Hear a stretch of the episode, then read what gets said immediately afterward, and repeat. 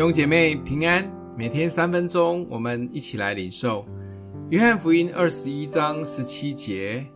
第三次对他说：“约翰的儿子西门，你爱我吗？”彼得因为耶稣第三次对他说：“你爱我吗？”就忧愁，对耶稣说：“主啊，你是无所不知的，你知道我爱你。”耶稣说：“你喂养我的羊。”约翰福音最后一章用耶稣与彼得经典的三次的对话做结束。这一段对话成为历世历代以来鼓励了很多爱耶稣的人成为牧羊人，来回应耶稣的托付。而当我们在牧养的过程当中，有时会遇到温顺的或乱踢人的、呛你的、叫老半天都不动的或背叛的羊。总是可以透过这一段的对话，重新得着爱的能力，再次的站立起来牧羊主的羊。因为我们知道这是耶稣最后最重要的托付，也是我们该做的。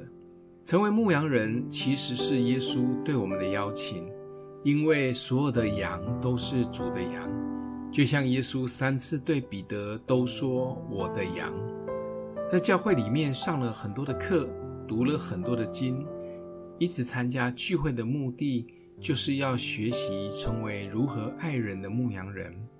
但其实这段对话的含义没有那么简单的。如果只是单纯的帮耶稣养羊而已，那真的动力会常常不足。其实耶稣的邀请，最终的目的是让我们可以越来越像他，这才是这一段对话中最深的意义。这也是基督徒一生最重要的事，只不过是透过帮助养他的羊所付出的及所承受的，帮助我们一次一次的破碎自己，透过亲近他得着从他来的能力。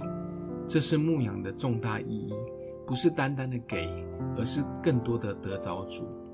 如果不了解耶稣真正的用意，就算耶稣讲十遍。我们还是会选择过自己的日子。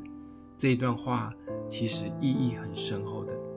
想一想，我们是否愿意回应成为牧羊人？最大的担心及困难是什么呢？欢迎留言，我们一起祷告。让我们的父帮助我们，可以承接耶稣的托付，成为牧羊人。相信当我们愿意的时候，主的大能大力就与我们同在。也透过一次一次的摆上自己。让自己的生命可以越来越像耶稣，奉耶稣基督的名祷告，祝福你哦。